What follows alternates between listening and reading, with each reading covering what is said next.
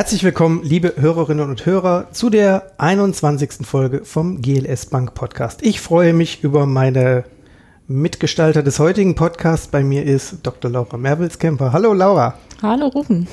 Und den Jan Köpper, den wir schon in der Folge zur Wirkungstransparenz Teil 1 hatten. Hallo Jan. Hi zusammen. Für alle, die, die die Laura noch nicht kennen, Laura, stell dich doch kurz den Hörerinnen und Hörern vor. Sehr gerne. Mein Name ist Laura, Laura Merfels-Kemper. Ich bin mittlerweile seit knapp zehn Monaten in der Bank, also noch relativ frisch dabei.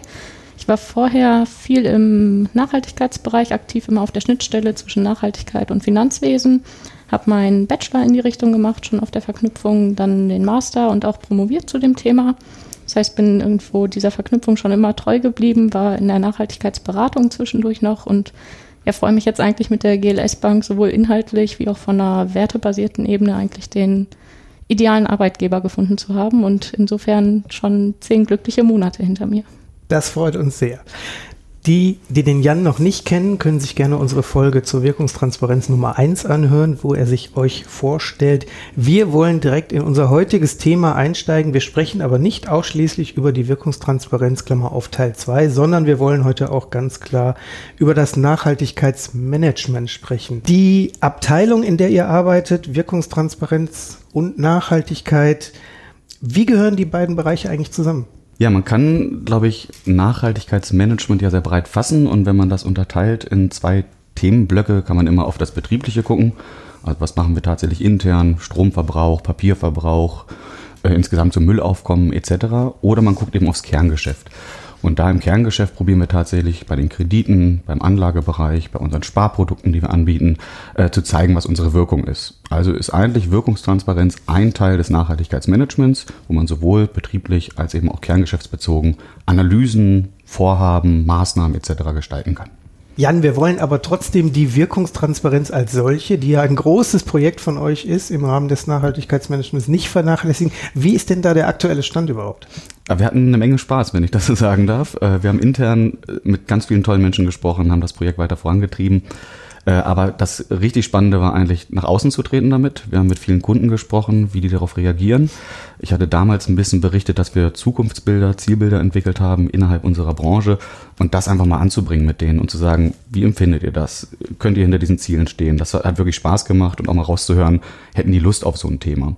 Das haben wir alles getan, waren dann im Juni auf der Mitgliederversammlung, haben dann einen Workshop gehalten, der echt Spaß gemacht hat, haben super Resonanz gekriegt, was uns äh, mega gefreut hat. Und jetzt haben wir das alles abgeschlossen, haben die Infrastruktur, also dieses Datenbankportal, was ich damals erzählt hatte, nochmal optimiert und gehen nächste Woche in den Regelbetrieb. Das heißt, alle Firmenkunden werden es erleben können. Und dann wird das ein dauerhafter Lernprozess und ein richtig schönes Zusammenkommen zu diesem Thema. Laura, braucht die GLS Bank eine eigene Nachhaltigkeitsabteilung? Äh, spannende Frage. Habe ich mich auch viel mit beschäftigt oder wir uns immer noch. Bei der GLS Bank ist es ja so, dass Nachhaltigkeit von jeher eigentlich ein integraler Bestandteil war und auch ist. Das heißt, überall ist Nachhaltigkeit mit drin und Nachhaltigkeit ist einfach unser Kerngeschäft und gehört zu unserer DNA. Von daher ist es immer schwierig, wenn man sagt, die Bank hat jetzt eine eigene Nachhaltigkeitsabteilung, als würde das Thema so rausgezogen und als wäre das irgendwas, was man so als externes Thema nochmal mit begleiten müsste, obwohl es ja wirklich integraler Bestandteil ist. Trotzdem erleben wir ja, dass die Bank einfach intern unheimlich stark gewachsen ist. Ganz viele neue Mitarbeiter und Mitarbeiterinnen. Wir haben ein verändertes Umfeld am Markt, was wir beobachten, sei das jetzt auf regulatorischer Seite, sei das aber auch eine viel wachsamere Gesellschaft, kritischere Stakeholder, also Anspruchsgruppen, die wir haben, die alle auch ähm, uns viel stärker beäugen. Wir haben einen Markt, der sich rasant entwickelt, ganz viele konventionelle Banken, die auch das Thema Nachhaltigkeit für sich entdecken und auch einfach eine ganz andere Dringlichkeit mittlerweile, mit der wir über Umweltfragen nachdenken müssten. Aktuell Klimakrise, die ist aber auch nur ein Beispiel, Biodiversitätsverlust. Das heißt, wir haben auch eine unheimlich starke Dringlichkeit, die zugenommen hat.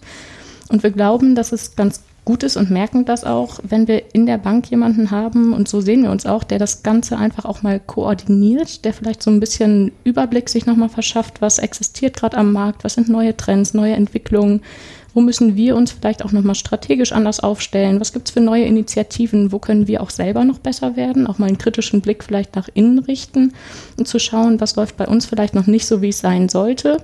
Und wo können wir uns auch stetig verbessern. Und eine Abteilung zu haben, wo alle Fäden zusammenlaufen und die so ein bisschen auch ähm, eine koordinierende Brille aufsetzt und neue Dinge anstößt, das ist so die Aufgabe, die wir übernehmen und wir glauben, das ist auch eine ganz wichtige Aufgabe hier für die Bank, um auch so intern nochmal ein Bewusstsein zu schaffen, Mitarbeiter zu sensibilisieren und einfach neue Projekte auch anzustoßen. Jetzt grätsche ich mal eben von der Seite rein und setze mir die Kundenbrille auf, Stichwort Marktüberblick.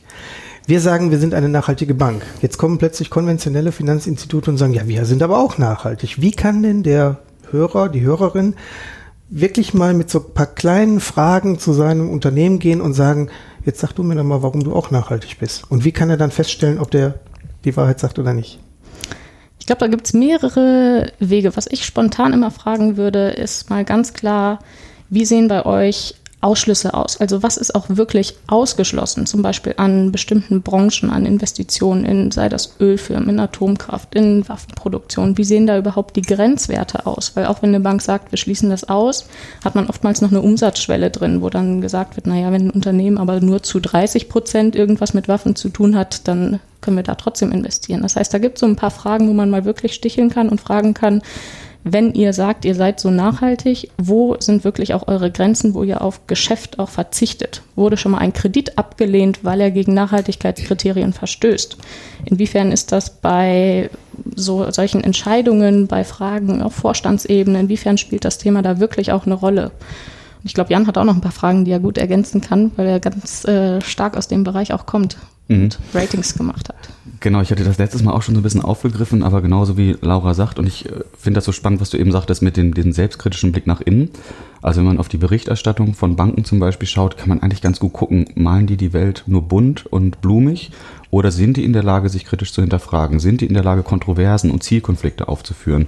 Also die Art und Weise, wie ein Unternehmen auftritt und wie es kommuniziert, kann schon Hinweis geben, ob ich dem glauben möchte oder eher nicht.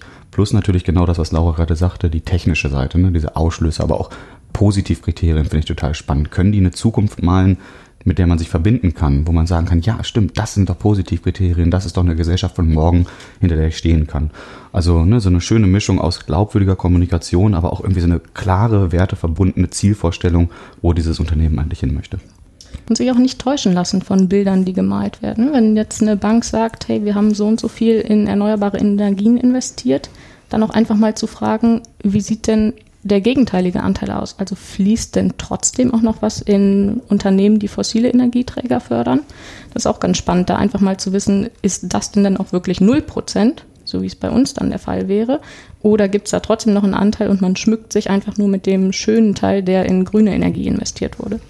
Und ich denke mal, man merkt ja auch schnell, wie auskunftsfreudig mein Gegenüber ist. Und wenn der ins Stottern gerät, dann ist vielleicht schon Vorsicht geboten.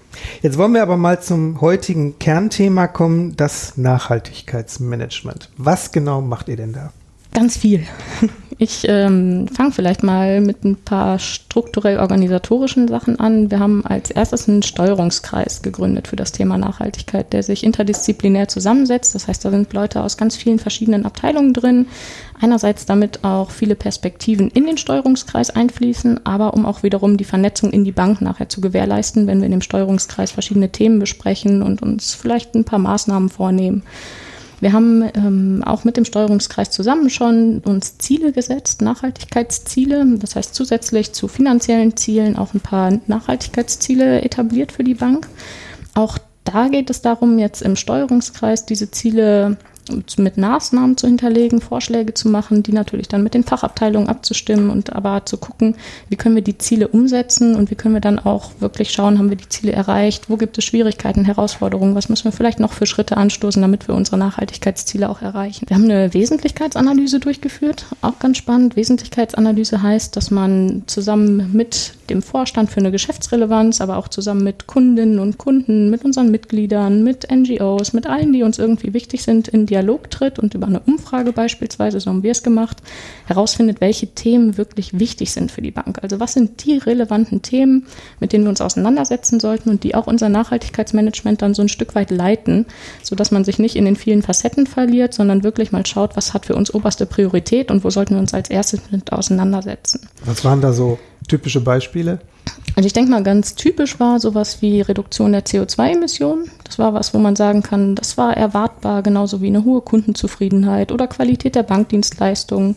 Das waren so Themen, wo wir gesagt haben, ja, da konnte man mit rechnen oder die waren auch so ein bisschen bestätigend, ne, dass gerade für unsere Kundinnen und Kunden, für unsere Mitglieder und so auch CO2 ein wichtiges Thema ist. Ich glaube, das hat man auch erwarten können und es ist auch definitiv ein Thema, was wir ganz groß jetzt auch in Angriff nehmen. Kann ich gerne gleich noch ein bisschen zu erzählen.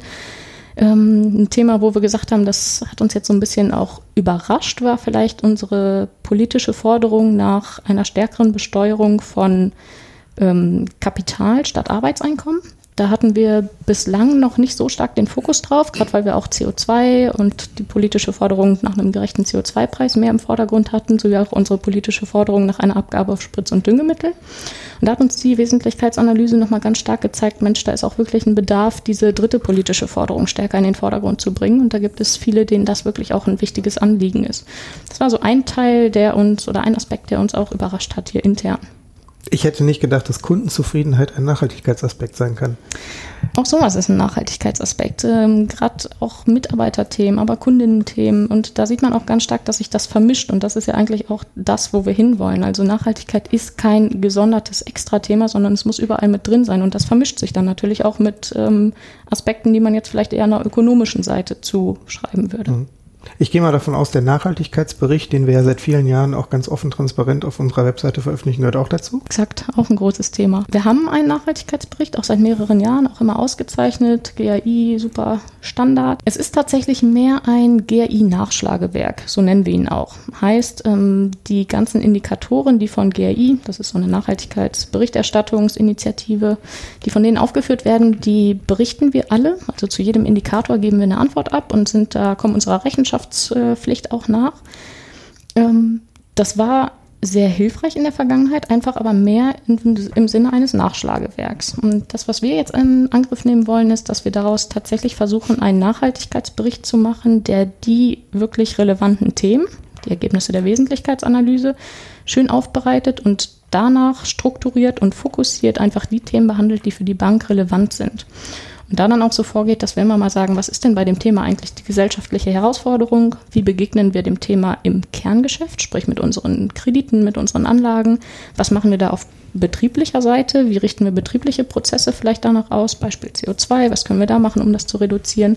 Und was ist aber auch unser politisches und gesellschaftliches Engagement in dem Bereich? Und dann kann man zu jedem Thema auch noch zeigen, was haben wir da für eine Wirkung? Da kommt jetzt die Wirkungstransparenz auch wieder rein. Wie sieht da eigentlich unsere Wirkung als Bank aus? Und was ganz schön ist, ähm, wäre auch so, wenn man mal Zielkonflikte aufzeigt. Denn auch wir als Bank haben natürlich Zielkonflikte, die sich aus solchen Themen ergeben. Beispielsweise CO2, wenn wir auch sagen wollen, wir müssen mal gucken, was wir an CO2-Emissionen finanzieren, dann gibt es sicherlich Unternehmen, für die das bislang nicht im Vordergrund stand. Ich nenne mal jetzt ein Pflegeheim, für die war CO2 vielleicht bislang einfach nicht das oberste Thema. Und dann stellt man sich als Bank auch die Frage, sollten wir denn einen Kredit nach einem, für ein Pflegeheim ablehnen, nur weil das Pflegeheim zu hohen CO2-Ausstoß hat? Oder sagen wir, bei einem Pflegeheim stehen einfach andere Kriterien im Vordergrund. Das sind einfach Zielkonflikte, die sich ergeben und auch über sowas kann man in einem Nachhaltigkeitsbericht dann einfach auch mal offenlegen, was einen in der Bank so bewegt. Beim Nachhaltigkeitsbericht kommt auch immer wieder mal die Frage auf Gemeinwohlbilanz. Gibt es da für die Hörerinnen und Hörer so eine Möglichkeit äh, zu sagen, wo genau die Differenzierung ist und warum wir eben einen Nachhaltigkeitsbericht machen und keine Gemeinwohlbilanz? Ja, um das kurz auf den Punkt zu bringen, wir probieren das jetzt zu verbinden. Das ist so der erste Punkt. Also wir hatten ganz intensive Gespräche mit den Kollegen von der GWÖ, wie es ja abgekürzt heißt. Und das ist einfach eine tolle Initiative, die verdient Aufmerksamkeit, die verdient auch Durchdringung und die verdient Unterstützung. Und äh, wir probieren jetzt so gut es geht, unsere alte Welt mit dem mit der neuen Welt, die wir anstreben, zusammenzubringen, aber das schon auch als Lernreise zu haben und da auch die GWÖ mitzunehmen. Also wir haben schon noch ein paar Fragen an die GWÖ, wo wir sagen, Mensch, da passt es einfach nicht so ganz gut zu uns. Ne? Dahinter liegt zum Beispiel ein Bewertungssystem, wo man dann bewertet wird auf, anhand von bestimmter Indikatoren oder bestimmten Erfüllungsgraden. Und da haben wir mit manchen Sachen einfach ein paar Bauchschmerzen. Aber wie kann man denn was Schönes entwickeln, was sowohl die Perspektive der GWÖ einnimmt, dann auch, was Laura schon sagte, die GRI weiter befriedigt, aber vielleicht auch nochmal ganz anders denkt, also vielleicht die Wirkungstransparenz noch mit reinbringt oder dann auch den Fair Finance Guide, wo wir immer ganz gut abschneiden, der ja auch wiederum Indikatoren, Informationsbedürfnisse hat. Und teilweise verliert man sich so in diesen ganzen wilden Initiativen und Berichterstattungsstandards. Und unser Ziel wäre jetzt mal das, was wir davon schätzen und lieben gelernt haben, so zusammenzubringen, dass es dann auch Spaß macht zu lesen. Ne? Also weg vom Nachschlagewerk, was toll war, hin zu so, ach cool, das Ding lebt, das, das macht Spaß zu lesen. Da erlebe ich die Bank einfach. Das heißt, der neue Nachhaltigkeitsbericht auch dann mit quantifizierten Ergebnissen, auch unter Umständen vielleicht unter Bezugnahme von, von SDGs, wie wird er dann in Zukunft unter Umständen aussehen? Wie wird die Veränderung sich darstellen? Ja. Wir wollen das ganz konkret aufgreifen. Also ich, ich glaube, dass Nachhaltigkeit immer so eine Verbindlichkeit braucht, weil eben dieses Thema Greenwashing, was man ja auch immer ganz stark hört, dazu neigt, dass man Geschichten erzählt, die sich schön blumig anhören. Das hat man immer schon mal erwähnt. Umso stärker das dann so, man nennt das so ein bisschen Materialität erhält, also eine Wesentlichkeit, aber auch eine Verbindlichkeit in Form von quantifizierten Zielen. Also in welchem Zeitraum möchte ich wie viel Prozent zum Beispiel meiner Treibhausgase reduzieren, dann bin ich, werde, habe ich eine Rechenschaftspflicht diesem Ziel gegenüber. Und ich kann von Anspruchsgruppen, Kunden, Mitgliedern, äh, externen Anspruchsgruppen wie, wie NGOs darauf festgenagelt werden, was ich denn da jetzt erreicht habe und was nicht. Und da muss ich mit den Maßnahmen, die ich ergriffen habe, um das zu erreichen, natürlich auch clever umgehen können. Und wenn ich dann da nur so einen Pille-Palle-Satz habe, ja, wir probieren mal hier so ein bisschen das und das zu tun, dann ist das nicht glaubwürdig. Also umso glaubwürdiger ich das Ganze in ein Zielbild gießen kann, das quantifiziere, dadurch Rechenschaftspflicht ablegen muss, desto lebendiger wird das Ganze. Und ganz kurzer Satz zu den SDGs. Also die nachhaltigen Entwicklungsziele der Vereinten Nationen, diese 17 Ziele, die man mittlerweile überall sieht, die sind so spannend und da wird so heiß drüber diskutiert. Von absoluter Ablehnung bis Himmelhoch jauchzen, das ist die die Lösung der Weltprobleme. Und da aber eine GLS-Bank Perspektive drauf zu legen.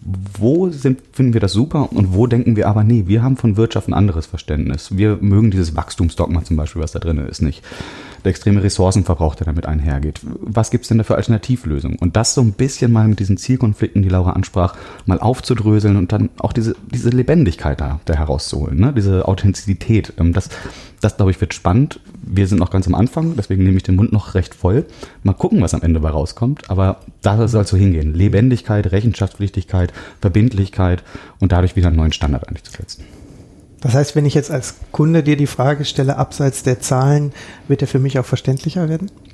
Ich denke schon. Also ich denke schon, dass man kann sich ja den Nachhaltigkeitsbericht von jetzt nochmal angucken wie gesagt, Nachschlagewerk, aber wenn der dann alleine mal ein bisschen ne, grafisch aufbereitet ist und allein mal so ein bisschen sich auf unsere Ziele und Werte konzentriert, allein dann, glaube ich, werden sich damit viele verbinden können. Ja. Aber auch wir werden üben. Und wir haben natürlich auch intern viele Menschen, die bestimmte Bedürfnisse haben. Und da müssen wir einfach clever äh, mit umgehen und dann wirklich uns allen auch ein Geschenk machen am Ende und keine Last. Mhm. Ich glaube, ganz wichtig ist, dass das auch für uns dann ein Lernprozess ist. Man setzt den Bericht jetzt vielleicht einmal neu auf, aber wir freuen uns dann natürlich auch über alle Anregungen, Kritik, sei sie positiv oder negativ, um auch da dann wieder für das nächste Jahr einfach neue Lerneffekte rauszuziehen und zu schauen, wenn jemand sagt, hey, ist, äh, mir ist das hier überhaupt nicht verständlich und äh, lasst doch mal eure Bankfachsprache da weg, dann versuchen wir natürlich auch darauf einzugehen und das äh, nochmal ein bisschen leserfreundlicher vielleicht zu gestalten, wenn uns das jetzt im ersten Schritt noch nicht gelingen sollte. Hm. Klingt aber schon mal super. Jetzt erwähnt ihr ja ständig CO2-Messungen. Das, das klingt interessant. Also da wäre meine Frage, was genau meint ihr damit? Und dann messen wir nicht eigentlich schon Emissionen. Was ist mhm. jetzt, was ist noch wieder anders? Was ist wieder neu? Ja, äh, auf jeden Fall. Äh, beides. auf der einen Seite natürlich messen wir aktuell schon unsere CO2-Emissionen. Das ist auch schon länger und wir als Bank berichten auch, was wir durch unseren Bankbetrieb an CO2-Emissionen ausstoßen. Das bezieht sich dann aber hauptsächlich auf unser Gebäude, auf den Papierverbrauch, auf unsere Geschäftsreisen und was sogar noch ähm, recht weit fortgeschritten ist in so einem Marktstandard, sage ich mal, sind vielleicht noch die Anfahrten der Mitarbeiter. Auch das beziehen wir mit ein. Was wir aber bislang nicht mit einbezogen haben, sind die Emissionen, die wir finanzieren. Also wie sieht denn eigentlich der CO2-Ausstoß von den Kreditprojekten aus, die wir finanzieren oder auch anlageseitig, worein wir investieren? Wie verhält es sich da mit den Emissionen? Und das ist jetzt das neue Projekt, was wir angehen, wo wir gerade auch sehr äh, stark mit beschäftigt sind, um mal zu schauen, wie können wir denn eigentlich auch den CO2-Ausstoß dieser Emissionen, also unseres Kredit- und Anlageportfolios messen. Und das ist anlageseitig vielleicht noch relativ einfach, weil wir da viele Unternehmen haben, kapitalmarktseitig, die dann einfach auch über ihre CO2-Emissionen bereits berichten. Aber gerade kreditseitig stellt uns das auch selber vor große Herausforderungen. Denn ich nehme mal ein Beispiel, irgendein, der Landwirt ähm, Müller um die Ecke mit seinem Demeter-Betrieb weiß vielleicht selber gar nicht, wie hoch seine CO2-Emissionen sind. Und da eine Methodik zu entwickeln, die es uns trotzdem ermöglicht, ähm, die CO2-Emissionen zumindest so konkret wie möglich oder so nah wie möglich abzuschätzen. Das ist gerade das, womit wir uns sehr stark beschäftigen.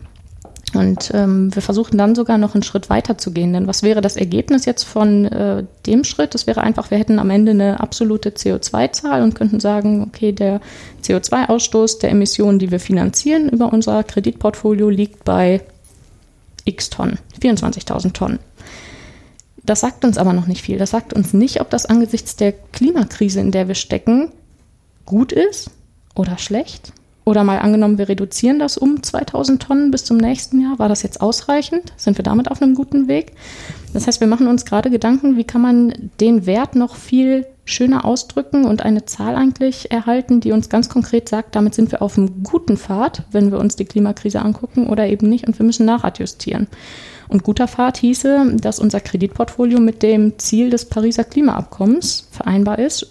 Heißt, dass wir mit unseren Unternehmen, die wir unterstützen und finanzieren, die Erderwärmung auf unter 2 Grad oder auf 1,5 Grad begrenzen. Und das ist die sogenannte X-Grad-Kompatibilität, die wir gerade versuchen zu berechnen. Das heißt, wir rechnen den CO2-Ausstoß um in die X-Grad-Kompatibilität, die uns dann sagt, wenn alle Unternehmen so emissionsintensiv wirtschaften würden wie die, die wir finanzieren, dann würden wir bei einer Erderwärmung von X Grad landen. Da versuchen wir natürlich jetzt erstmal Transparenz zu schaffen, um selber zu wissen, müssen wir da nachsteuern, in welche Richtung müssen wir da nachsteuern, wie stark müssen wir nachsteuern, um dann auch sagen zu können, dass unser Kreditportfolio 1,5 Grad kompatibel ist und die Unternehmen, die wir finanzieren, einfach zu einer Erderwärmung nur beitragen, die eben unterhalb dieser 1,5 Grad liegt. Das heißt, demnächst gucke ich einfach Bauernhof Herr Müller, sieben und alle jubeln. so, so, ungefähr. Ich hoffe nicht, dass jemand bei 7 Grad jubelt. Äh, ich glaube, dann wäre hier Land 7 Grad, der hat den Wert 7. was auch immer. Auf einer Skala von 1 bis, ich weiß nicht. Da bin ich sehr gespannt, wie, was da kommt und wie der äh, Otto Normalbürger oder auch der Fachmann, wie auch immer, das dann tatsächlich ähm, einschätzen, bewerten und wie auch immer kann. Das klingt sehr spannend. Steht ihr denn zum Klimastreik am 20. September? Das, was Laura gerade sagte, ist super spannend. Ich würde gerne einen kleinen Gedanken kurz ergänzen, weil äh, diese Dringlichkeit uns teilweise bei der ganzen Klimadebatte immer noch abhanden kommt. Ne? Ähm, klar ist das medial gerade sehr aufgeladen. Fridays for Future hat eine unglaublich tolle Arbeit geleistet und man hat auch so eine scheinheilige äh, Zusage der Politik, dass das jetzt wirklich ernst genommen wird. Aber wie verrückt eigentlich auch jetzt schon die Erhitzung der Erde ist und wie nahbar eigentlich auch die konsequenten Folgen davon sind, ne? volkswirtschaftlich, aber auch eben auf, auf Nahrungsmittelseite. Auf, also wie virulent eigentlich dieses Problem tatsächlich ist, das können wir, glaube ich, noch gar nicht so richtig begreifen und verstehen das auch noch nicht so hundertprozentig, weil es eben nicht in unserem Alltag wirklich angekommen ist. Aber das wird richtig verrückt. Und wenn wir da nicht richtig Gas geben, fällt uns das Ganze mega auf den Kopf. Deswegen, was du gerade sagtest, äh, Klimastreik 20. September, ich glaube, wir sind alle recht stolz, dass unsere Bank sagt, wir streiken ähm, dass wir den Geschäftsbetrieb einstellen. Ich glaube, da sind wir alle echt stolz drauf, ähm, dass das durch die Bank weg so akzeptiert wird. Und natürlich probieren wir so weit es gehen zu unterstützen. Ähm, da ist es so ein bisschen dieser dünne, äh, schmale Grad zwischen, springt man da auf den Zug auf, um sich medial eben zu positionieren, oder unterstützt man das glaubwürdig mit Maßnahmen und äh, entsprechenden Unterstützungsangeboten. Da kannst du vielleicht gleich nochmal was zu sagen, aber auf jeden Fall ist es erstmal mega spannend, Teil dieser großen Bewegung zu sein, sich da seine Rolle zu suchen, aber eben auch kerngeschäftsbezogen. Also das, was wir alltäglich tun, zu schauen, was Laura gerade gesagt hat, wie können wir unsere Kunden denn stärken, mündig machen, denen die Tools und Handwerkszeuge an die Hand geben, um sich in dem Bereich gut zu positionieren. Genau. Ich glaube, es ist echt wichtig, dass man den Tag dann auch sinnvoll nutzt. Und der Tag soll ja auch bei uns nicht äh, zum Urlaub machen freigestellt worden sein, sondern um wirklich Bewusstsein zu schaffen, um sich an Aktionen zu beteiligen, um die Fridays for Future zu unterstützen, wo sie Unterstützung brauchen, um aber auch eigene Aktionen zu starten für mehr Bewusstseinsbildung in der Gesellschaft. Und ähm, da ist es, glaube ich, für uns auch wichtig, dass wir nochmal mit unseren Firmenkunden ins Gespräch gehen, Leute zum Mitmachen auffordern, sodass der Tag wirklich insofern ein Erfolg wird, als dass es spürbar wird, dass es ein Klimastreiktag ist und welche Dringlichkeit einfach besteht bei dem Thema und dass wir jetzt endlich alle handeln müssen. Und wer immer noch sagt, man muss jetzt auf die Wirtschaft Rücksicht nehmen, der hat einfach dann vielleicht noch nicht begriffen, dass man bald auf die Wirtschaft keine Rücksicht mehr zu nehmen braucht, wenn man jetzt aktuell nicht handelt, weil dann geht alles den Bach runter. Und diese Dringlichkeit in die Köpfe zu bekommen und einfach den Leuten bewusst zu machen, dass jetzt gehandelt werden muss und zwar mit aller Kraft, die wir haben, das ist das Wichtige und das soll bei dem Tag auch rüberkommen. Wir, die GLS Bank, wir wissen jetzt, wie wir unsere Ziele demnächst zu Papier bringen oder zum Monitor, dass es auch transparent und erkennbar wird für Außenstehende. Wenn jetzt ein Geschäftskunde, ein Unternehmer, ein Aktivist, wer auch immer sagt, Nachhaltigkeitsmanagement, das ist für unser Unternehmen bisher leider gar kein Thema gewesen. An wen können die sich wenden, um zu sagen, sowas wollen wir jetzt auch starten? Ganz kurz, wir können es ein bisschen ergänzen. Also es gibt ganz tolle Tools, die öffentlich verfügbar sind im Internet. Ähm, es gibt den, ähm, den CSR Kompass, äh, so heißt er gleich, oder den Kompass N, glaube ich, Nachhaltigkeitskompass. Da sind sowohl für KMUs, also kleine mittelständische Unternehmen, äh, bis auch für große Unternehmen äh, Arbeitsanweisungen drin, Schritte vorgegeben, die man gehen kann. Es gibt den deutschen Nachhaltigkeitskodex, den DNK, wo eigentlich auch gesagt wird, auf welche Indikatoren muss man achten, wie, wie kann ich anfangen, was, was zu berichten. Und es gibt ganz, ganz viele Hilfestellungen mittlerweile tatsächlich im Netz öffentlich verfügbar, kostenfrei, äh, die man nutzen kann, um die ersten Schritte zu gehen. Aber was wir für unsere Kunden natürlich sagen würden, sprecht uns an. Also fragt uns doch auch. Wir haben so viele Menschen, die da äh, ein Herzblut äh, reinstecken, dass wir jederzeit da sind. Wir haben auch schon mit ganz vielen gesprochen. Das macht super Spaß, wie gestern erst wieder ein Telefonat, wie dankbar die, die Menschen dann am Telefon aus sind und sagen, wow, wow, wow, echt. Und ich darf nochmal anfragen, ich darf euch echt nochmal fragen, wenn ich dann einen Schritt weiter bin. Na klar, ruf an und lass uns das teilen, was wir haben. Genau, das hätte ich auch gesagt. Auf jeden Fall gerne auf uns zukommen. Es gibt ganz viele Sachen, die wir jetzt auch gerade entwickelt haben. Als Beispiel diese Wesentlichkeitsanalyse, die verschiedene Anforderungen auch von regulatorischer Seite mit dem neuen CSR-Richtlinie-Umsetzungsgesetz vereint. Und wenn wir das einmal entwickelt haben, kommt gerne auf uns zu, liebe Kunden, und fragt uns einfach mal. Wir teilen das Wissen gerne auch im Bereich Wirkungstransparenz. Wie kann man positive Wirkungen messen auf gesellschaftlicher Ebene? Was hat das mit Zukunftsbildern zu tun? Und ich glaube, da ist es auch immer für beide Seiten natürlich total vorteilhaft, ins Gespräch zu kommen, in Austausch zu kommen, aber auch für uns dann Wissen weitergeben zu können und einfach so gesamten Ziel, die Welt nachhaltiger zu machen, ein Stück näher zu kommen. Super. Ich danke euch für das Gespräch. Die Zeit ist schon wieder im Flug vergangen. Wer sich den Nachhaltigkeitsbericht der GLS Bank durchlesen möchte, kann das gerne auf gls.de tun, slash Nachhaltigkeit. Ansonsten, wir verlinken in den Show Notes die von dir eben angesprochenen Informationswebseiten. Ich danke euch recht herzlich für eure Zeit. Ein super spannendes Thema, aber auch euch lasse ich natürlich nicht wieder gehen, ohne die Frage, seid ihr auch selber Podcast-Hörer? Gelegentlich muss ich sagen, ähm, eher wenig. Der einzige Podcast, den ich tatsächlich sehr regelmäßig höre und auch keine Folge verpasst habe, ist der GLS-Podcast. Ich muss es leider auch gestehen. Du hast mich zwar getriggert, mehr zu hören, aber ich höre tatsächlich nur deinen. Das freut mich umso mehr.